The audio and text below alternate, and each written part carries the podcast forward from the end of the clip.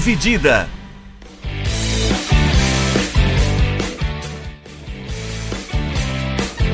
Olá, amigos do podcast Dividida, bem-vindos a mais um episódio. Eu sou o Guilherme Milani, dividindo aqui a tela comigo, Vinícius Bringel. Fala, Bringel, como é que vai? E aí, Milani, e aí, pessoal? É, a gente resolveu aproveitar que o assunto do momento são as Olimpíadas, né? São os Jogos Olímpicos, a gente grava em julho de 2021.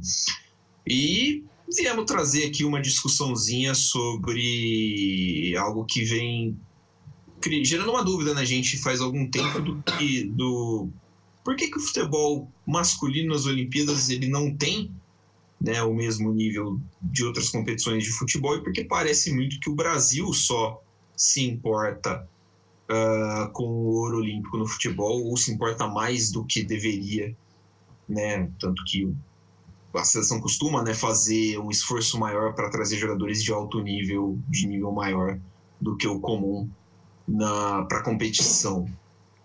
Para isso a gente então vai traçar, um, vai falar um, um panoramazinho, né? Vai contar um pouquinho da história do, do futebol olímpico, de como surgiu o futebol nos Jogos Olímpicos, e aí depois a gente traz a discussão para campo. É, começando aqui, deixa eu chegar aqui no começo do texto. Ah, o futebol estreou então nos Jogos Olímpicos ah, lá no verão de 19, em 1900, né, nos Jogos de Paris. Foi a segunda edição do- dos Jogos Olímpicos modernos. É, a primeira edição foi em 1896 em Atenas e o futebol não estava ainda tão desenvolvido para ser parte dos Jogos. Então, é, em Paris, a França marcou quatro jogos, né? Ia um, um, time- um time francês enfrentar quatro jogos, ia, ia fazer quatro jogos, né? Contra a Suíça, Bélgica, Alemanha e Grã-Bretanha. Os suíços e os alemães não enviaram um time para a França, e aí o, a França adiantou um pouquinho o jogo contra, contra os britânicos por causa disso.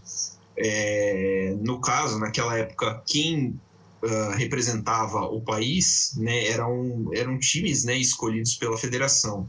A Federação Francesa es- eh, escolheu o Clube François, Français, eu acho que é essa, Français, né? Uhum. Ah, que era o campeão parisiense do, do- da última temporada para representar o país. Ah, o Racing Clube de Bruxelas declinou o convite da Federação Belga, então tipo, eles, a federação montou um combinado de estudantes da Universidade de Bruxelas e alguns outros jogadores de outros times do país mesmo para representar a Bélgica. E os britânicos mandaram o Upton Park FC para representar o país. O Upton Park FC que não tem ah, nenhuma relação com o West Ham United. Né? O West Ham jogou durante muito tempo no estádio, chama ah, Upton Park, mas não tem relação com o Upton Park FC. O primeiro jogo foi em 20 de setembro de 1900, o clube fran- francês, francês é, 0, Upton Park 4, e três dias depois os franceses venceram o combinado belga por 6 a 2 e o futebol nos Jogos Olímpicos de 1900 foi isso. É, o foco principal do, das Olimpíadas naquela época era a feira mundial, né? Uma feira de exibição mundial, onde a cidade, eh, acontecia em uma cidade, e aí ia se mostrar ah, eventos tecnológicos, inovações e coisas assim, criaram, e os Jogos Olímpicos acompanhavam, era um evento secundário a isso. Ah, apesar de fazer parte do programa olímpico, né, as partidas não foram consideradas um torneio na época, era assim um torneio de eram um, partidas de exibição, por isso que, por exemplo, o time francês jogou duas vezes, os outros times só jogaram um e não jogaram entre si. Ah, retroativamente depois, o COI ah, reconheceu esses jogos como oficiais do ah, de Olimpíadas e creditou uma medalha de ouro para a Grã-Bretanha, uma de prata para a França e uma de bronze para a Bélgica. É, e na Olimpíada seguinte, que foi em St. Louis, nos Estados Unidos, que é a Olimpíada de 1904. E ela seguiu uma fórmula mais, mais ou menos parecida da anterior, que foi a primeira Olimpíada do futebol, é, com dois times da cidade sede, o Christian Brothers College e o St. Rose Parish, e um time de Ontário, no Canadá, que era o, Galt FC. Eles disputaram um triangular entre eles, os times canade... o time canadense o Galt FC ganhou de 7 a 0 no Christian Brothers College e de 4 a 0 no St. Rose Parish. e eles foram campeões desse triangular. E os dois americanos tiveram que disputar entre eles uma, segun, uma segunda colocação. E o Christian Brothers venceu o St. Rose. E naquele ano as Olimpíadas foram disputadas em sete meses. É, nova, é, e o futebol foi o último esporte disputado dessa Olimpíada. A Olimpíada seguinte foi a Olimpíada de 1906. Eles fizeram dois anos depois. É, eles começaram a fazer em anos intercalados, né? Sob meio com um pretexto de comemoração dos 10 anos dos Jogos Olímpicos modernos. E o evento foi, foi realizado em Atenas, foi vencido pela Dinamarca, que também tinha participação de três times das cidades gregas: Atenas, Tessalônica e Esmirna. E, o, e essa competição não foi reconhecida pelo COI, mas foi a primeira a distribuir medalhas para os vencedores e finalistas. Oficialmente, né? Isso, ah, o distribuir medalhas aí é, é realmente é. o ato de, de, distribuir a medalha de, de campeão. É, os jogos seguintes, uh, esses jogos, inclusive só um pequeno parênteses, esses jogos de 1906, eles só aconteceram nessa, nessa data, por isso que eles chamam jogos intercalados, e eles não contam pro, pro, pro quadro de medalhas, por exemplo, das Olimpíadas. Aí, em 1908, os jogos foram em Londres e a FA, né, a Federação Football Association, federação inglesa, organizou o primeiro torneio oficial entre seleções nacionais. E aí, tipo, eram as seleções mesmo, não eram times nem combinados uh, representando países ou cidades. Uh, foram oito times inscritos, a França levou dois times, um time A e um time B, e a Hungria e a seleção da Boêmia desistiram do, da competição. A Boêmia, que hoje é uma região da República Tcheca, salvo engano. Então, seis equipes disputaram o ouro olímpico. Uh, em 1912, Estocolmo, o número de participantes subiu para 12, para 11, perdão, e todos ainda eram europeus né? Como era um difícil acesso, você levar competidores para outros lugares, né? Todos os, os países que disputaram eram europeus. Nos dois jogos, a Grã-Bretanha foi a campeã, eh, derrotando a Dinamarca na final. Essa geração dinamarquesa é uma das é considerada como uma das principais da história do futebol dinamarquês. De acordo com o espírito olímpico, né, os jogadores eram obrigatoriamente amadores. E o, embora os, os, britânicos tenham jogado, tenham levado jogadores que tinham passagens por clubes profissionais, como por exemplo o Derby County, o Chelsea e o Bradford City.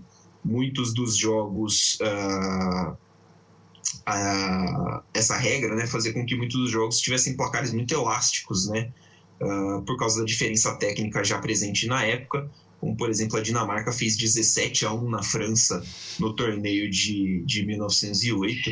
Uh, ah, esse jogo, se não me engano, foi numa semifinal e a França ficou meio chocada. Né? O time francês ficou meio chocado em perder de 17 a 1. Eu compreendo, acho que também ficaria. E desistiu do torneio, não foi nem para a disputa da medalha de bronze. Ah, em 1912, a disputa da medalha de bronze foi Holanda 9, Finlândia 0.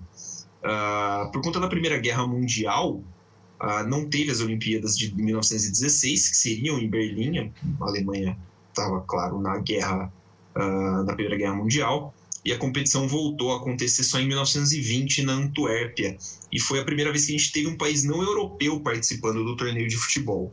O Egito uh, jogou uma partida, perdeu para a Itália por 2 a 1 uh, Os belgas venceram a competição sobre a Tchecoslováquia por 2 a 0 uh, os tchecos abandonaram o campo aos 39 minutos do primeiro tempo porque eles estavam descontentes com a arbitragem do, do, do, do inglês John Lewis. Né? Eles reclamaram muito de algumas marcações e que a República Tcheca teria um jogador expulso né? depois uh, nesse período. Não concordaram, protestaram eles depois eles abandonaram o campo, protestaram o resultado final depois, tentaram ganhar na corte o protesto foi recusado e a seleção tcheca foi expulsa do torneio, deixando assim Espanha e Holanda com medalhas de prata e bronze. É... Em 1924, Paris voltou a sediar os Jogos e o torneio de futebol também cresceu. Foram 22 países e aí quatro confederações mandaram representantes, né? A África mandou a Turquia além do Egito e dois países americanos, né, da, do, dos continentes americanos, Uruguai e Estados Unidos, representaram a parte de cá do mundo. Em Amsterdã, quatro anos depois, 17 participantes, cinco a menos do que uh, 24, e muito mais representantes não europeus. O Chile uh, participou da, da, de, uma frase, de uma fase eliminatória, acabou perdendo de Portugal, mas as semifinais tinham dois países sul-americanos, Uruguai e Argentina, um africano, que era o Egito, e um europeu, que foi a Itália. É, e com essa, esse período mais vencedor do Uruguai na década de 20, eles venceram duas medalhas de, de ouro, meio que mostrou para a FIFA, que era o organizador do, do futebol na, já a partir dessa época, que o que o amadorismo ali, colocar os jogadores amadores para competir os Jogos Olímpicos não necessariamente representava os melhores jogadores do mundo ou a toda a força do futebol nos torneios. Então, com isso, em 1930 aconteceu a primeira Copa do Mundo organizada pela FIFA no Uruguai. E uma tentativa de promover esse novo torneio, a Federação Olímpica decidiu não colocar o futebol é, na Olimpíada de Los Angeles de 32. Então o futebol voltaria para, o, o, para as Olimpíadas em Berlim, em 36, mas as seleções só podiam levar os seus melhores jogadores que fossem considerados amadores ou que fossem, de certa forma, patrocinados pelo Estado, que tivessem algum, alguma ligação com o Estado, com a nação. E essa competição foi muito famosa por várias polêmicas que teve ao longo, do, ao longo dela. Logo na estreia contra os americanos, os italianos meio que intimaram o árbitro alemão para que ele não expulsasse o Pittini e segurando seus braços e tampando sua boca, meio que calando o cara, o que foi bizarro. E nas quartas de final, o Peru venceu a Áustria por 4 a 2, mas durante o jogo teve uma invasão de campo por parte da torcida. E por conta disso, os austríacos apelaram para a FIFA para repetir a partida, mas os peruanos, os peruanos se negaram a fazer isso que resultou no abandono deles da competição e a Itália, consequentemente, foi ser campeã desse torneio. Mas logo após disso veio a Segunda Guerra Mundial, causou um hiato de 12 anos entre os Jogos de Berlim, em 36, e em Londres, 48. Essa competição de 48 foi vencida pela seleção sueca, que tinha vários caras históricos dentro da, da Suécia, como o Gren, o Nordahl, o Liederholm, que marcaram época no Milan nos anos 50, caras importantes para a seleção sueca. Essa também foi a última medalha de ouro de uma seleção fora do Bloco Leste até a França em 84. É, aí, uh, a partir daí a gente está falando já de 52, né, com o crescimento e a propagação do profissionalismo no futebol ao redor do mundo, a, a diferença técnica e de jogo da, de qualidade de jogo da Copa do Mundo e das Olimpíadas cresceu, né? Aumentou ainda mais. Já que nas Olimpíadas ainda ah, você precisava ser amador, né? Os Jogos Olímpicos sempre tiveram essa premissa dos, dos jogos serem amadores. Uh, do, e ter o espírito olímpico e tal e coisa. Só que isso favoreceu muitos países do leste europeu, né? Sob a influência do bloco soviético, Uh, os times tinham seus principais jogadores disponíveis, pois eles eram parte do estado de seus respectivos países. É, o time dourado da Hungria foi campeão olímpico em 52 e vice-mundial em 54. A União Soviética foi medalha de ouro em 56 e campeã europeia em 60. A Tchecoslováquia foi campeã europeia em 76, terceira colocada na Euro de 80 e medalha de ouro na mesma Olimpíada de 80. É, os elencos são razoavelmente diferentes entre essas duas competições, então é uma prova de que uh, os times eram muito fortes. São alguns dos, dos exemplos do, do, de sucesso dos países sob o regime socialista que não consideravam que os jogadores eram profissionais do futebol. Né? Eles eram funcionários, eram considerados basicamente funcionários públicos que jogavam futebol para setores do Estado. A partir de 84, uh, nos Jogos de Los Angeles, o Comitê Olímpico decide aceitar que jogadores profissionais de futebol disputassem os Jogos Olímpicos. Né? Aí a FIFA fechou, participou das negociações fechou um acordo para que os países da UEFA e da Comebol levassem só atletas que não tinham jogado na Copa do Mundo enquanto os países das outras confederações, né, a Confederação da África, da Ásia, da Oceania e a CONCACAF, poderiam levar os jogadores sem nenhuma restrição. Isso muito porque os países da Oeste da Comebol foram, eram os únicos, né, e continuam sendo os únicos a disputar uma final de Copa do Mundo. É, a França foi campeã né, daqueles jogos em, em 84, fez 2 a 0 no Brasil na final, na edição que ficou marcada pelo boicote de boa parte dos países do leste europeu. No torneio de futebol, a União Soviética, a Alemanha Oriental e a Tchecoslováquia se recusaram a jogar o torneio e foram substituídas. Em 88, a competição foi na Coreia do Sul e a União Soviética, voltando a disputar, levantou a, eh, levou a medalha de ouro de novo uh, sobre o Brasil. Né? O Brasil perdeu a segunda uh, final olímpica consecutiva para a União Soviética dessa vez. É, esse tema do amadorismo dentro das Olimpíadas é um tema muito recorrente que, principalmente a gente está falando do futebol aqui, que é algo mais... que faz mais parte do, da, da história do, do futebol nas Olimpíadas, mas dentro dos outros esportes ao longo das Olimpíadas isso também é um, tem um debate. Tanto que nos anos 20, os atletas britânicos acusavam os norte-americanos de eles acharem uma certa brecha nas regras do amadorismo, por serem, é, de certa forma, bolsistas das, das universidades americanas, portanto, eles conseguiam, eles praticavam dentro da universidade, mas eram considerados é, amadores mas de certa forma eles tinham um privilégio por serem universitários. É, e no fim da década de 30, professores de educação física, diretores de recreação já eram considerados profissionais, portanto, eles não eram elegíveis para competir em Olimpíadas. Então, começou a restringir mais quem poderia ou não competir nas Olimpíadas. E no futebol, após os Jogos de 88 em Seul, o COI votou para declarar todos os profissionais elegíveis ou não para disputar as Olimpíadas. E então eles deixaram as confederações, cada uma, é, dizer quem eles consideravam que deveriam aceitar os jogadores profissionais ou não. E somente o boxe e o futebol decidiram proibir os atletas profissionais competindo nas Olimpíadas. O futebol masculino, né? o feminino ainda continua, continuaria acontecendo com os atletas profissionais.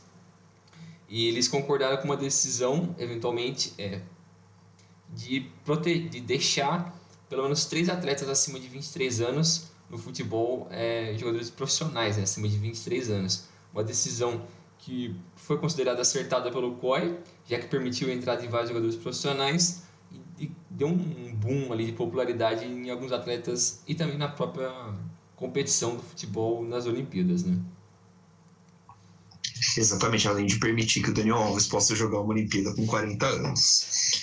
É, a FIFA decidiu que, então, que nem foi citado a partir de 92 nas, nos Jogos de Barcelona, uh, os Jogos Olímpicos seriam uma competição sub-23, né? E aí, para uh, aumentar a popularidade, três vagas foram abertas para jogadores com mais de 23 anos no elenco a partir de 1996 em Atlanta.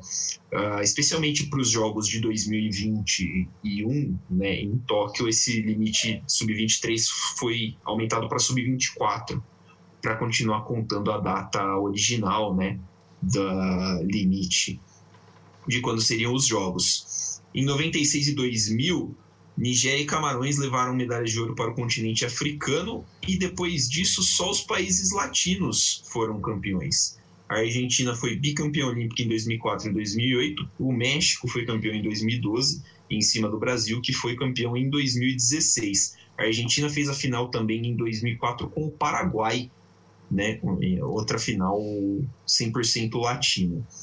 Uh, as classificatórias né, regionais ou eliminatórias, né, a gente usa o termo eliminatórias para a Copa do Mundo, mas as classificatórias regionais e continentais acontecem para os Jogos Olímpicos desde 1956 e já tiveram muitos formatos né, durante o, os anos. Teve ano que a Alemanha mandou é, uma seleção unificada, então fizeram um jogo entre a Alemanha Ocidental e a Alemanha Oriental para decidir qual seria o representante da Alemanha unificada na, nas Olimpíadas.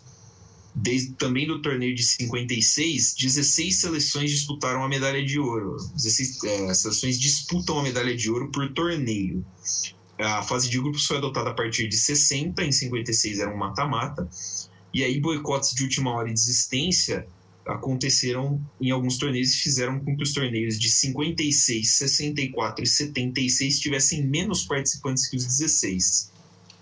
A edição de 80 em Moscou, na, União, na então União Soviética, ficou também bem famosa por causa do boicote dos aliados americanos. Né? A gente falou que o, em 84 Los Angeles, os países com influência com, do regime socialista boicotaram a competição. O contrário já tinha acontecido em 80 em Moscou. Gana, Egito, Malásia, Irã, Argentina, Noruega e Estados Unidos boicotaram os jogos de futebol, o torneio de futebol da edição de 80 nas Olimpíadas. É, e para fechar aqui esse histórico, a gente vai só passar aqui uma, um resumão da, das campanhas do Brasil masculino é, nessa, na história das Olimpíadas. Né? O Brasil estreou nos Jogos Olímpicos de 52 em Helsinki, o time venceu a Holanda e Luxemburgo até cair para a Alemanha nas quartas de final. Olha a Alemanha aí, ferrando a gente, desde 52. Uh, lá vem eles de novo! Depois de quatro quedas consecutivas nas fases de grupos entre 60 e 72, a seleção brasileira conseguiu ficar em quarto nas Olimpíadas de 76 em Montreal, mas ela acabou perdendo para a Polônia nas semifinais e para a União Soviética na, na decisão pelo terceiro lugar e não conseguiu pegar o bronze. Nas Olimpíadas de 80, elas ficaram de, o Brasil ficou de fora. Depois conseguiu de forma consecutiva o prata em 84 e 88. E depois, quando começou a surgir o, entre aspas, torneio sub-23 no futebol, o Brasil ficou de fora de 92 e 2004 e caiu na, nas quartas de 2000 para Camarões, foi medalha de bronze em 96, 2008, prata em 2012, perdendo na final para o México e depois, eventualmente, nessa última Olimpíada foi campeão com ouro em cima da, da Alemanha, jogando em casa no Rio, né? Foi basicamente esse, essa é a campanha do Brasil ao longo da, das Olimpíadas. Exatamente. O quadro de medalhas da, da, do futebol nas Olimpíadas, né, os maiores campeões são a Hungria e a Grã-Bretanha a Grã-Bretanha tem três títulos, né? 1900, 1908 e 1912. Então é, é, aquele o título de 1900 é com o Upton Park FC ainda. Não é uma seleção britânica, né? Mas 1908 e 1912 são. A Hungria tem títulos em 52 e um biconsecutivo em 64 e 68. Depois, com dois títulos, Argentina, União Soviética e Uruguai e aí com um título: Brasil, Iugoslávia, Polônia, Espanha, Alemanha Oriental, Nigéria, França, Tchecoslováquia, Itália, Suécia, Bélgica, México, Canadá e Camarões. É, o ranking por medalhas está aqui embaixo. Quem tem mais medalhas no total é o Brasil, uma de ouro, três de prata e duas de bronze, seguido pela Hungria, com cinco, né? São três de ouro, uma de prata e uma de bronze. A União Soviética também tem cinco, duas de ouro e três de bronze. E a Iugoslávia também tem cinco, uma de ouro, três de prata e uma de bronze. O maior artilheiro da história da Dinamarca, da, da Dinamarca não, desculpa, dos Jogos Olímpicos no futebol é Sofus Nielsen da Dinamarca, que divide esse posto com Antal Dunay da Hungria. Ambos têm 13 gols em Jogos Olímpicos. Acho que ninguém aqui tem. O Neymar que acho que tá, é o único que está ainda em atividade, tem sete gols em Olimpíadas, mas acho que não disputa mais nenhuma. O maior artilheiro do Brasil em Olimpíadas é o Bebeto, tem oito. E o Brasil teve uh, artilheiros nas Olimpíadas em duas oportunidades. 88 Roma, em três, desculpa. 88 o Romário fez sete gols. Em 96 o Bebeto fez seis, dividiu a artilharia com o Crespo.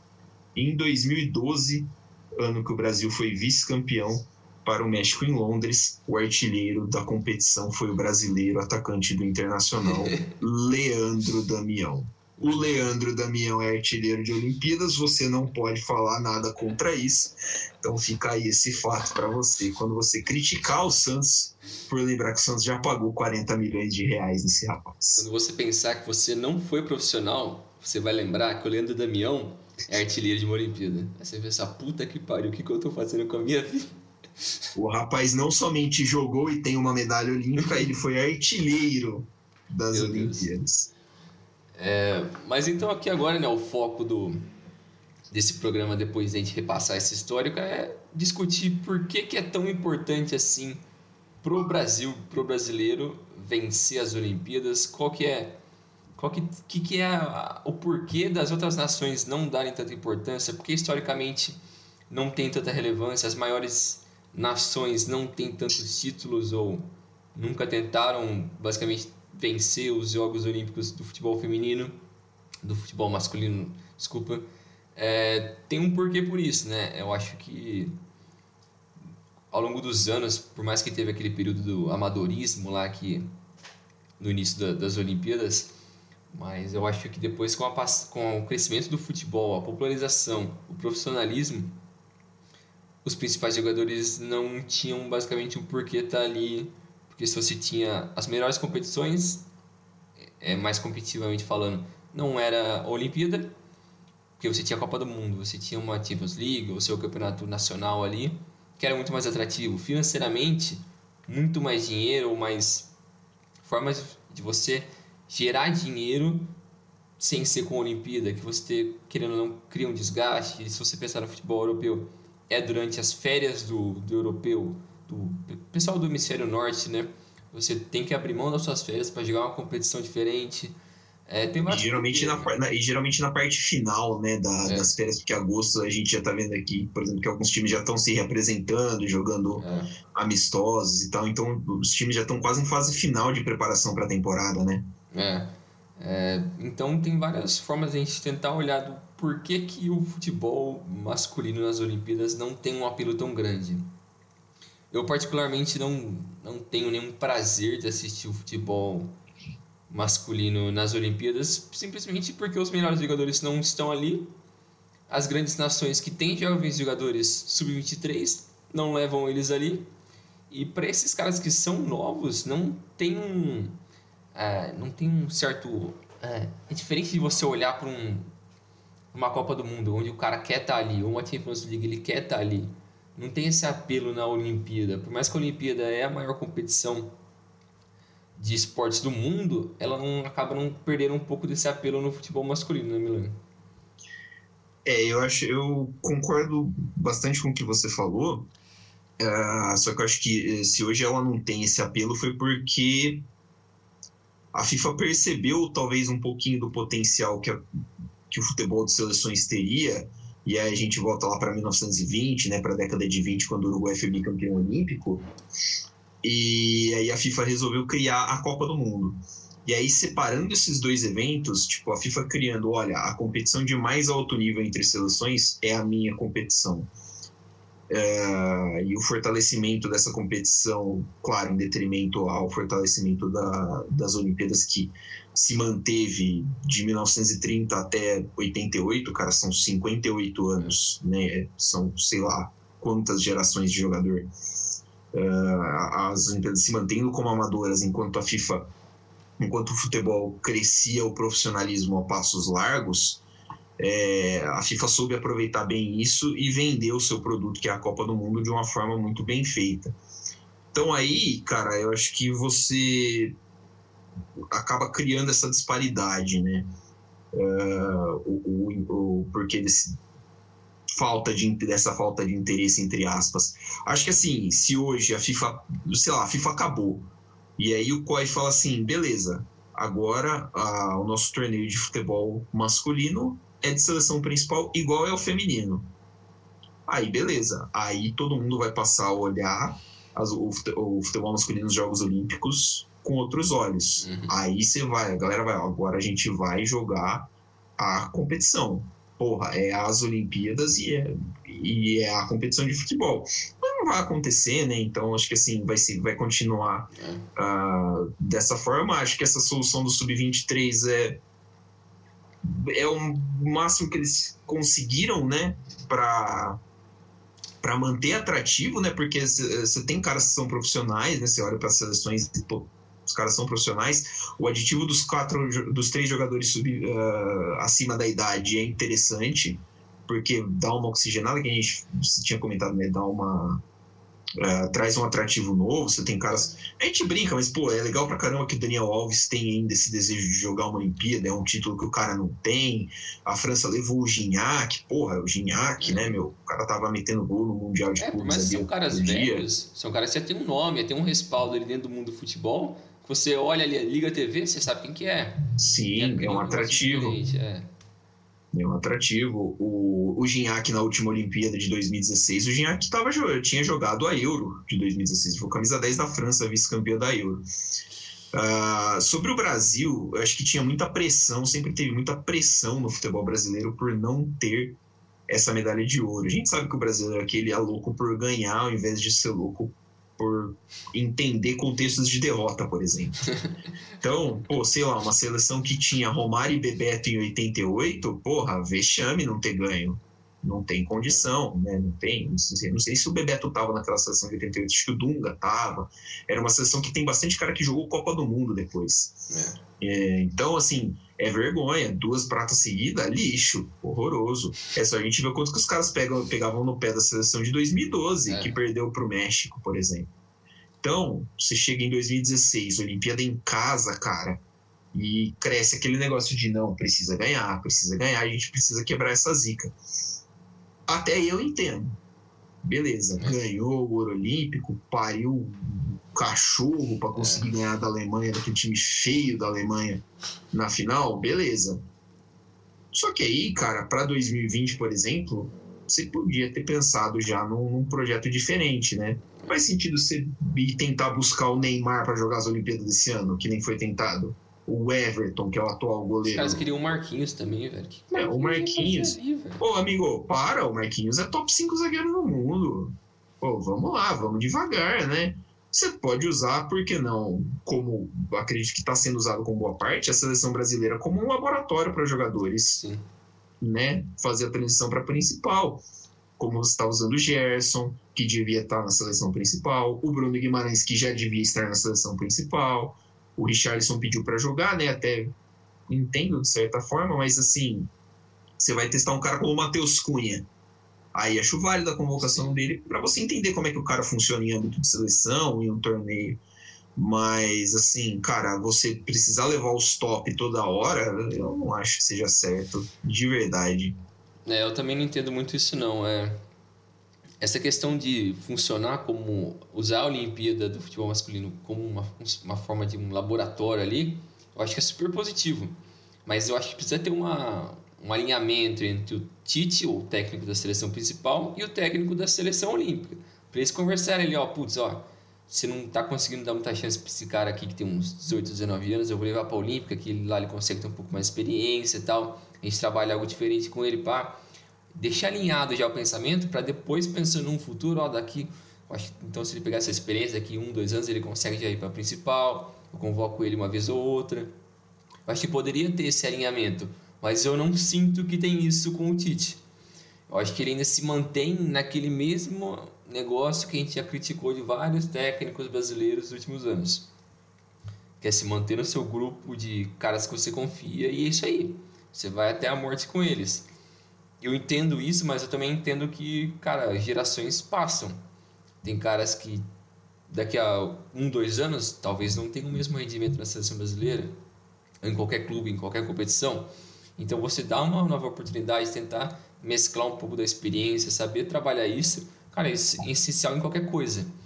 E eu acho que é muito mal utilizado isso dentro das Olimpíadas. E eu acho que isso acabava sendo meio que sacrificado por essa necessidade de ganhar a medalha. Porque ao invés de você usar isso como um processo de trabalhar os caras, ficar naquele desespero de botar os moleques de 18, 19 anos, mano, você tem que ganhar isso daqui. Você tem que ganhar isso daqui, se você não ganhar, você é um lixo. Você é ruim. E o que não faz o menor sentido. Porque se você olha para as outras é, seleções que estão competindo contra eles nas Olimpíadas, não tem ninguém ali de nome. Não tem, porque os caras não levam os principais jogadores. Não tem uma necessidade. Você não vê ninguém cobrando Portugal. Porra, como você não vai levar o Cristiano Ronaldo aqui para a Olimpíada? Ô louco, você não vai levar, sei lá, o Messi para a Olimpíada? O Bernardo Silva não tá aí? Lixo, né? Tipo, você não, não tem essa cobrança em cima dos caras. O que não faz o menor sentido. Eu entendo que é deve ser super bacana para alguém vencer uma Olimpíada e tal, mas talvez para o atleta profissional que já atingiu um certo nível, um, um certo patamar, não tem por que ele fazer todo esse sacrifício para disputar a Olimpíada, ele perder férias, perder tempo com a família, ou perder uma preparação para a próxima temporada, onde ele pode estar tá mais bem fisicamente, não ter um desgaste, ele pode se preparar para uma temporada que vai ter 60 jogos ao invés de se matar numa Olimpíada ali que talvez não dê nada. Então eu acho que é super necessária essa pressão que bota no Brasil, porque essa é a ideia que você já tinha falado antes. Que o brasileiro tem essa obsessão por a gente vencer tudo. A gente tem que ser Brasil. Brasil é para ganhar. Brasil não perde, ainda mais no futebol. O Brasil tem que ganhar tudo. Se você não ganha, você é um lixo. E então é, é meio complicado, cara. Não sei exatamente a, qual a necessidade disso tudo. Talvez depois dessa medalha do, do Rio, eu achei que as coisas iam melhorar um pouco, mas você tentar trazer o Daniel Alves, o Marquinhos, uns caras assim, mostra que o pensamento não mudou ainda. Então vamos ver. É, isso não muda o fato de que não é interessante assistir a competição profissional, a competição das Olimpíadas masculino, porque não tem o atrativo, não tem os melhores jogadores. Você não cria é, uma, uma competição que seja atrativa de alguma forma, porque se você não tem os principais jogadores do mundo, você pode tornar ela atrativa de outra forma. Cria mais, dá mais oportunidade para os jovens, vende mais a imagem dos jovens talentos ali, mas você não, não expõe isso, não acaba sendo atrativo para ninguém. E vira acaba quase sendo um sub-20, um sub-18 que quase ninguém vê. Só quem é muito específico daquilo vai, vai acompanhar. Então, é um pouco chato. Eu não sei se tem alguma solução para tornar mais atrativo o futebol masculino nas Olimpíadas.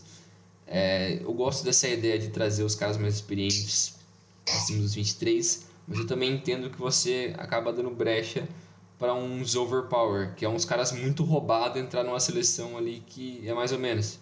Então, se você colocar um Messi na Argentina, putz, ele ia deitar nesses moleque aqui. Ele ia acabar com todo mundo. Ainda bem que ele não tem essa vontade de fazer isso. Mas se ele tivesse essa gana, essa obsessão assim, ele ia atropelar os caras. Então acaba sendo um pouco injusto. É, com os próprios jovens ali que têm a oportunidade de vencer uma competição. É, então, não sei. Talvez, não sei se a opção de acabar com o futebol seria válida, eu acho que não. Porque, querendo ou não, é o esporte mais popular do mundo. Tem que estar ali. Por mais que é chato, eu acho que talvez se você tornar ele um sub-21 sem os, os acima da idade, sem a exceção ali, talvez seja melhor, mas eu não sei. Aí ele vai acabar substituindo o Mundial Sub-20. assim. E a FIFA perde dinheiro, e a é, FIFA não a quer FIFA perder tá dinheiro. Brava, é. Então eu acho que não tem fim. Eu acho que vai acabar sendo isso daí. É difícil você achar uma, uma saída para isso. É, é, eu concordo. É, você, tinha, você tinha falado de, de levar jogadores, né? De dar oportunidade de jogadores de 18, 19 anos, e eu lembrei que, cara, puta, é o torneio perfeito pro Vinícius Júnior e pro Rodrigo jogar, né? Pegar aquela cancha de seleção, pegar aquela aquela experiência de torneio internacional e ajudar eles a se acomodar no ambiente, acho que seria muito bacana. Uhum. Eu tava, enquanto você estava falando, eu estava dando uma passada aqui em alguns nos elencos, né, da, das Olimpíadas desse ano e, cara, realmente, você não tem assim, nossa, um negócio absurdo de jogadores de, dos outros países, uh, cracassos indo pro, pro coisa. A Argentina, nosso país vizinho, levou, por exemplo, caras muito promissores, como o Thiago Almada do Vélez, o Alexis McAllister, que é do, do Brighton, hoje do Brighton, ex Argentinos Júniors, o Gás, jogadores interessantes. Uh, por exemplo, a Austrália, que é um time que está sempre em Copa do Mundo também, não tem ninguém assim muito conhecido. O Egito não fez o inferno para levar o Salah, por exemplo. Ainda bem. Mas levou o El Shenawi, que foi o goleiro na Copa.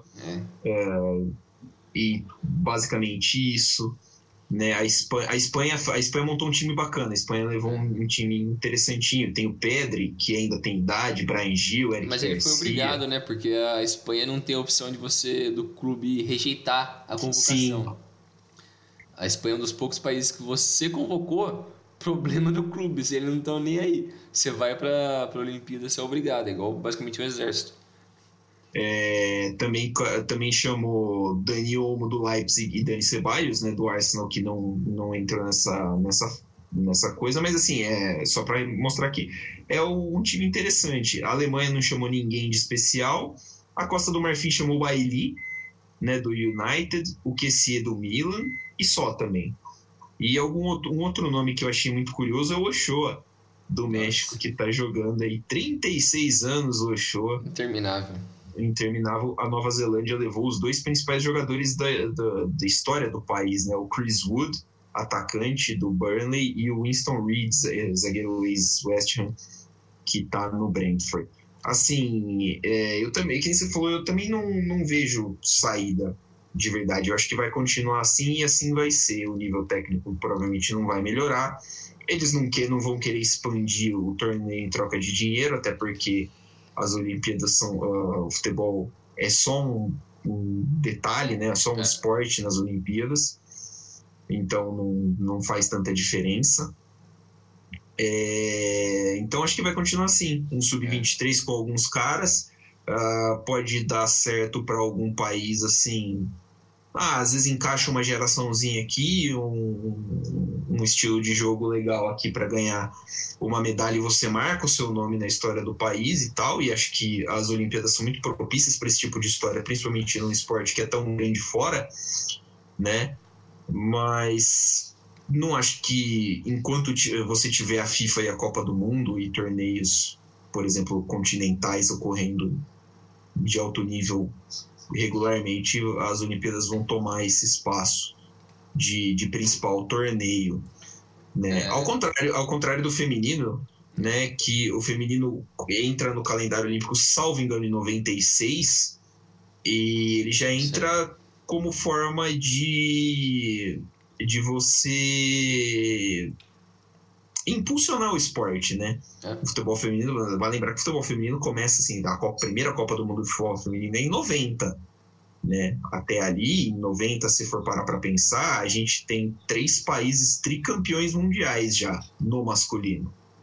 Alemanha, Itália e Brasil são tricampeões mundiais, a Argentina é bi, o Uruguai é bi, uh, e acho que só pulei a Inglaterra. Então, você já tem uma história muito rica. Uhum aí faz sentido você ir equilibrando o, a Copa do Mundo de Futebol Feminino e o futebol feminino nos Jogos Olímpicos também, porque são de dois em dois anos. É. É, aí também acho e também que o futebol... porque as competições do futebol feminino não tem tanto apelo quanto outras competições. Então, quando você associa é, uma Copa do Mundo, uma Olimpíada com um esporte que não tem tantas competições a nível nacional, é muito mais atrativo. Sim. Você, por mais que você não acompanhe as competições nacional do feminino, você quer ver o feminino nas Olimpíadas, na Copa, é muito mais interessante. Vira a competição grande mesmo, né? Sim, e aí, maior. e aí você ajuda a fomentar o esporte. É. Né? Você ajuda a fomentar o esporte e desenvolver essas competições. Sim, é. Consequentemente, e... ele vai evoluir nas competições nacionais. Sim, então, assim, eu pessoalmente eu prefiro assistir o futebol feminino é, nas Olimpíadas do que o masculino é bem mais atrativo. É... Então acho que assim, pro, pro masculino, cara, não, não, não vai rolar. Não vai rolar, não vai melhor, assim, melhorar. Pode ser que a gente acerte aí, resolva ah, uma seleção, encaixe um técnico que tem um. comece uma revolução tática num jogo nos Jogos Olímpicos, porque ele vai precisar trabalhar com, com, com um pool ali de jogadores mais diminuído, mais diminuto no caso. É. E aí o cara adapta os jogadores ao esquema dele e se torna algo atrativo. Pode ser que aconteça, é. mas acho que é o, o caminho para para é o único meio assim de tornar o torneio mais mais atrativo. É, é e meio que para fechar aqui assim é bom também fazer um paralelo do, do, dessa falta do interesse do, do futebol masculino nas Olimpíadas com outros esportes das Olimpíadas também, né? Que não tem é, a presença dos principais atletas competindo na Olimpíada ou por algum outro motivo elas são ausentes da Olimpíada, né? no caso do boxe.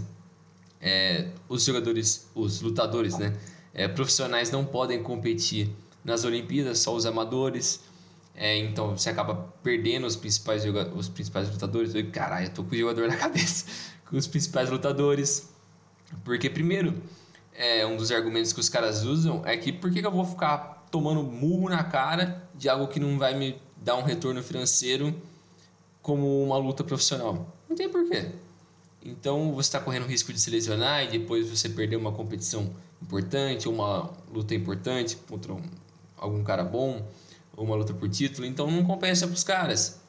E da mesma forma, o tênis, durante alguns anos, eu acho que até hoje, pelo menos para mim, no meu ponto de vista, os principais jogadores de tênis não têm a mesma vontade de competir na Olimpíada como nos Grand Slams.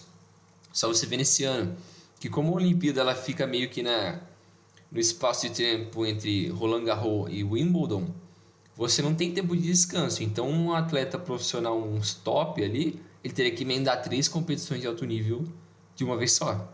Isso é desumano.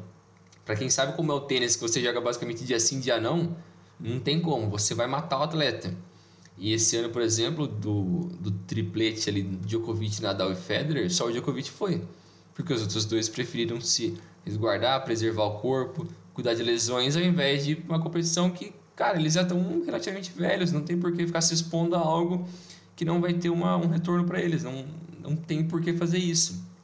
É um, é um desgaste desnecessário, né? E ainda, e ainda, cara, que as Olimpíadas a gente costumou chamar de Olimpíadas, mas são os Jogos Olímpicos de verão, é. porque são disputados no verão, e a gente tem as Olimpíadas de inverno. Uh, os jogos de tênis esse ano em Tóquio, que está fazendo um calor insuportável, estão em horários desumanos. Teve um tenista argentino que eu não vou lembrar o nome, infelizmente, que reclamou para o juiz. Falou assim: viu, não, não dá para jogar, para a gente jogar tênis ao meio-dia. Vai fritar os caras. Vai fritar os caras. E aí você pega um cara que já está cansado, de, já, tá, já tem o desgaste de outros torneios estressantes, né? Como são os grandes lances para jogar ainda nessas condições das Olimpíadas não é atrativo. É. O Zverev, foi o Zverev? É, ele virou nas quartas hoje, não sei se ele ganhou. Ele, ele virou para um juiz e falou assim: cara, tá muito quente pra gente jogar. Se, a gente, se eu morrer aqui, o que, que vai acontecer? É. Vai precisar né? Teve uma tenista espanhola que passou mal, precisou sair de cadeira de rodas porque passou mal por causa do calor. Semifinal de Olimpíada, irmão. É. Então, assim, parte um pouco da organização, entender um pouquinho das características do jogo e adaptar no seu calendário. Tá? Isso é um erro da organização dos Jogos Olímpicos de Tóquio. Sim.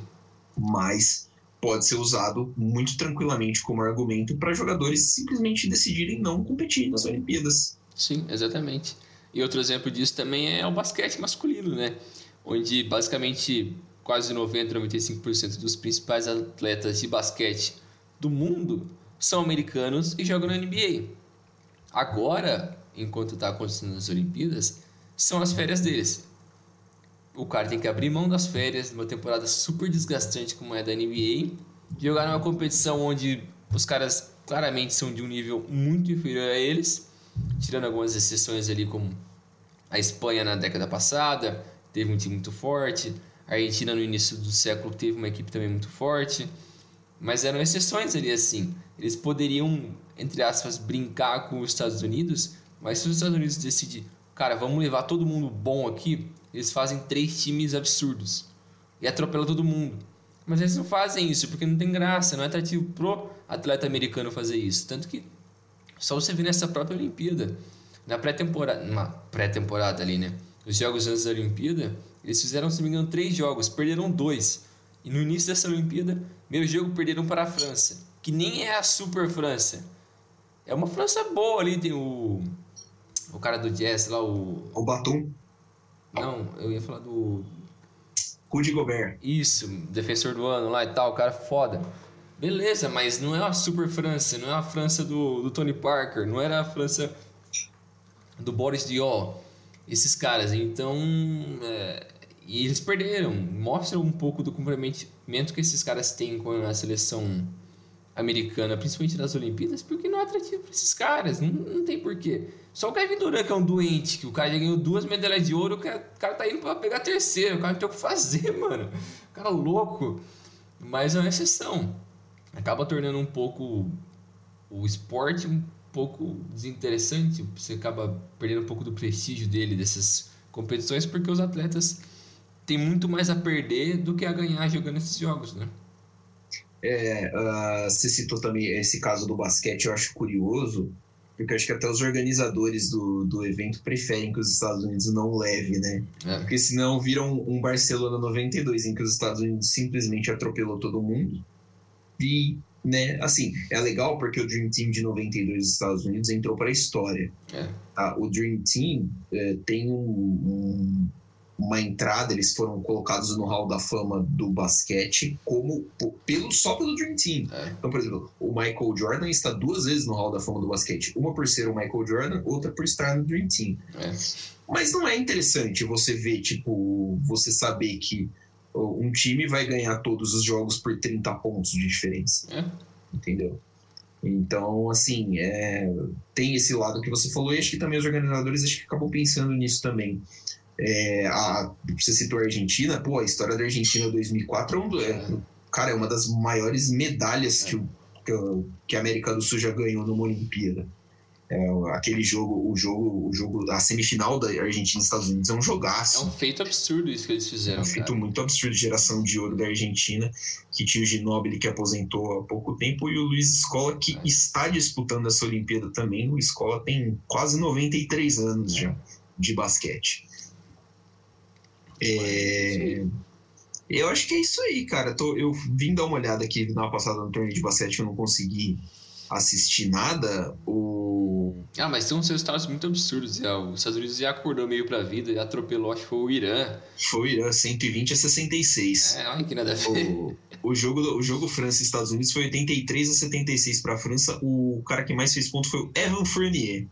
Ai, que merda. Do, do, do Boston Celtics, que, né, assim, é, é, acho que faz parte do charme olímpico, é. querendo ou não, acho que é, esse tipo de história faz parte do charme olímpico.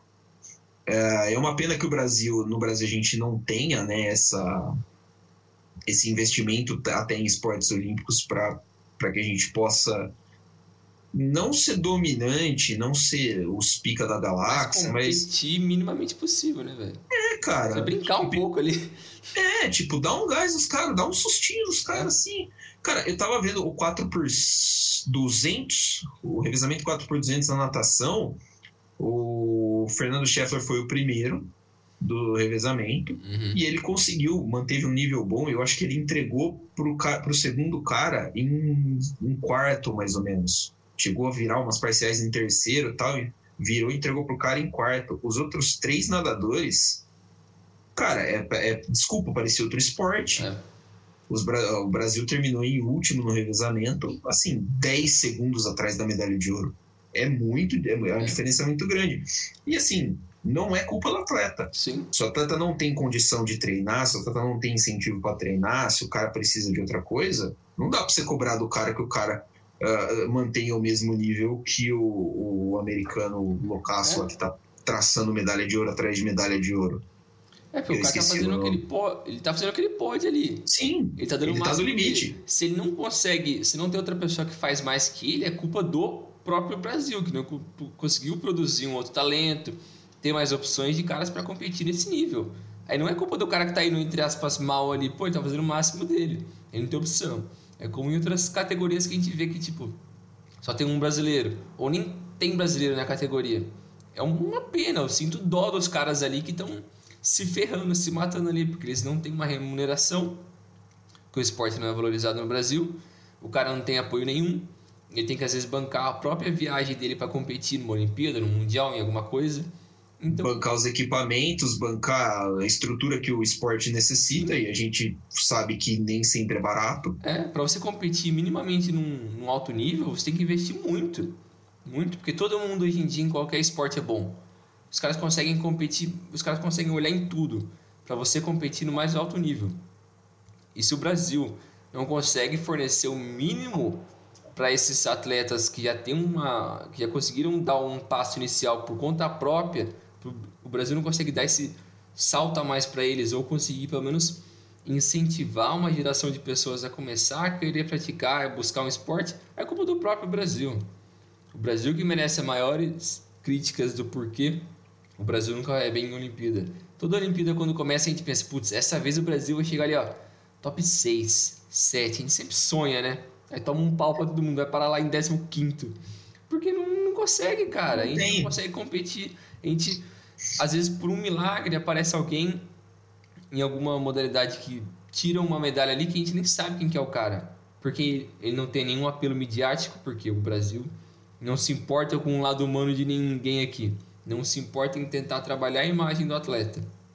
Popularizar ele, tentar gerar uma renda pro cara. Não se importa, caga pro cara. Então, se o cara conseguiu chegar naquele nível, foi porque ele foi atrás daquilo. Ele gastou o dinheiro do próprio bolso, da família dele, do seu próprio esforço para chegar naquele nível. Aí quando o cara chega num, num, patamar que ele conquista uma medalha, todo mundo fica, é, beleza, da hora, uhul, vai Brasil! Dois meses depois esqueceu o cara. Foda-se o cara. Eles não pensam em continuar ajudando o cara que chegou naquele nível para ele continuar atingindo esse um nível maior, ou para continuar sendo regular, ou para gerar novos atletas daquele, daquela modalidade. O Brasil não pensa nisso, então é sempre rezar para alguém, por algum milagre, conseguir chegar no alto nível, a gente ficar feliz por aquilo por duas semanas, e daqui 30 anos eu falar pro meu filho: Nossa, tinha um cara ali que competiu bem. Da hora, pai. Bacana, falou. É Bacana, né? Tipo, já era. É, é o caso. Eu, o caso que você citou me lembrou muito, por exemplo, o caso do Isaquias Queiroz. É. Que foi. Ele ganhou acho que três medalhas no Rio 2016 e eu nunca tinha ouvido falar do rapaz. É. E a gente, assim, a gente consome, costuma consumir muita mídia esportiva, né? Canais do Sport TV, da ESPN, e assim, nada, cara, nada. E o Remo, porra, honestamente, remo, regata, essas coisas, o Brasil devia ser bom pra cacete, velho. Sim. Todos os times do Rio de Janeiro, os três, três dos principais, dos quatro principais times do Rio de Janeiro Sim. nasceram de times de regata. Sim. Então, pô, devia, é, devia ser obrigação ser bom pra cacete, velho. Vôlei de praia devia ser obrigação ser bom pra cacete. E, é, e a sorte é que a gente é. A gente tem umas duplas lojas de vôlei de praia. Mas é, mas não tem. Você não tem investimento, você não, você não aproveita, você não tem incentivo. A gente estava falando antes do programa do Guga, né? Porra, veio o Guga, tal, da hora pra caramba, bicampeão de Roland Garros, vamos, vamos incentivar a molecada a sair jogando tênis por aí e não rolou. Simplesmente não rolou. Você não popularizou o esporte Quer dizer, de certa forma você popularizou, porque os eventos passam na TV e tal, a galera assiste, só que ninguém pratica. É. Né? Tipo, o, é, e se ninguém a, pratica, prática... não tem como você criar um talento. Exatamente, a prática ficou muito restrita. E aí não adianta ficar cornetando o Thomas Belucci porque ele não consegue ganhar dos caras. É. Entendeu? Aí o cara não é. se preocupa, porra.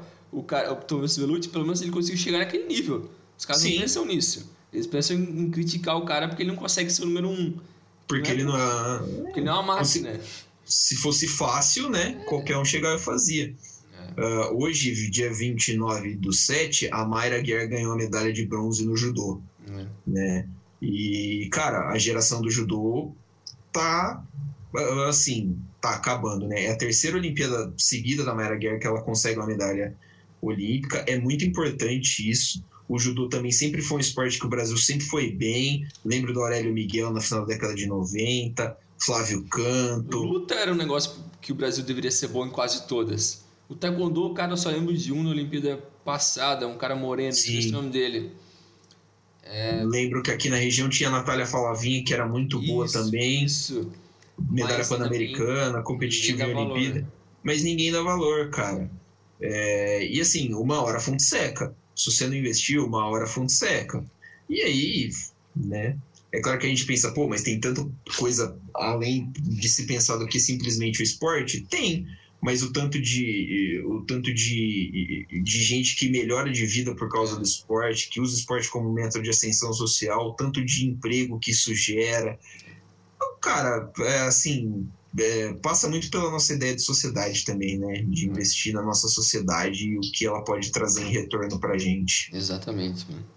Isso é muito triste. É muito triste ver que a sociedade no Brasil não pode evoluir junto com o esporte, que é algo que em todos esses grandes países como os Estados Unidos, China, é, Inglaterra, Japão, a Rússia. a Rússia, os caras investem forte no esporte e, cara, você pode ser do esporte mais tosco que tiver ali. Você consegue ser competitivo, você consegue fazer uma vida através daquilo e você consegue influenciar pessoas através disso. Em qualquer um desses países. No Brasil, não. Você não tem Bem. a menor oportunidade de fazer isso. Por mais que você seja super talentoso, dê o máximo de si, nunca vão dar o valor para você do que você merece. Então eu acho que eu acredito que os caras têm consciência disso. Que nem eu tava falando antes do programa também do Hugo Calderano, do tênis de mesa. Que ele perdeu nas quartas de final. E é um cara que ele é top 4 do mundo. O cara joga muito, super absurdo, um super talento. Só que também ninguém dá valor pro cara. Porque o ping-pong é tratado como um esporte de brincadeira aqui. Então, por mais que o cara chegou nas quartas de Olimpíadas, super difícil, jogou bem demais, ninguém vai lembrar dele depois. Vai passar uns dois dias, vão esquecer dele de novo. E não vai ter um incentivo e vai ficar nisso. A gente vai ficar Fica nesse nisso. eterno ciclo onde aparece um cara, joga bem numa Olimpíada, esquecem dele, daqui uns três ciclos aparece outro e fica nessa. O cara bate na trave e não, não tem, né, o, não tem o, o reconhecimento. O, é, é, é, essa fase do Calderano, o Calderano chegou nas quartas de final, é a melhor campanha é. do tênis de mesa do Brasil nas Olimpíadas, né? Vale a pena lembrar. Então, assim, é um fe... são feitos muito grandes que a gente acaba não às vezes não tendo a dimensão, é. justamente porque. É triste, cara, é bem triste, na real. É, tipo, é bem triste. É. Então, Fica aí de reflexão nosso manifesto aí contra. Contra o Brasil. É, contra o Brasil. Tá errado o Brasil, tem que acabar o Brasil. É, eu, eu, acabei de lembrar agora que estava passando segunda-feira. Eu vi um tweet de um rapaz que falou assim: fui na padaria, fui resolver o um negócio na rua, voltei, e são aspas do rapaz. É, passei por duas padarias, segunda-feira à noite, e duas padarias estavam transmitindo Corinthians e Cuiabá pelo Nossa. Campeonato Brasileiro. Assim, a gente também não se ajuda, tá? Porra, você vai meter um Corinthians. É, você não tem que ter um Corinthians e Cuiabá numa segunda-feira à noite de Olimpíada, né, cara? São duas segunda-feiras cada quatro anos, né? Pô, dá pra, dá pra segurar um pouquinho, né? Não, não, não há necessidade, né, cara? Não, isso daí é um. Cara, nem corintiano vai querer esse jogo daquele, cara. Não tem como você transmitir aquilo num lugar de tanta coisa positiva que dá pra você passar. Mas, mano, período de Olimpíada, cara. Tem 200 jogos ao mesmo tempo. Passa qualquer um. Passa hipismo, cara. Mas não passa o Corinthians. Né? A, gente fica, a gente fica vendo o cavalo lá, fica torcendo pro é. cavalo cagar no meio da prova, mano. É, tem problema. Mais legal. Né? Tipo, do que é melhor do que ver o Corinthians jogar ultimamente. Um abraço pros amigos corintianos. Valeu. É, é isso aí, falamos de tudo então, Brinjal. Falamos, é isso aí. É, valeu, pessoal. Valeu, Milani. Até a próxima. Ficamos por aqui então, voltaremos semana que vem. Um abraço para todos. Lembre-se de nos seguir nas redes sociais, arroba Dividida Podcast em Twitter, Insta Instagram, Facebook e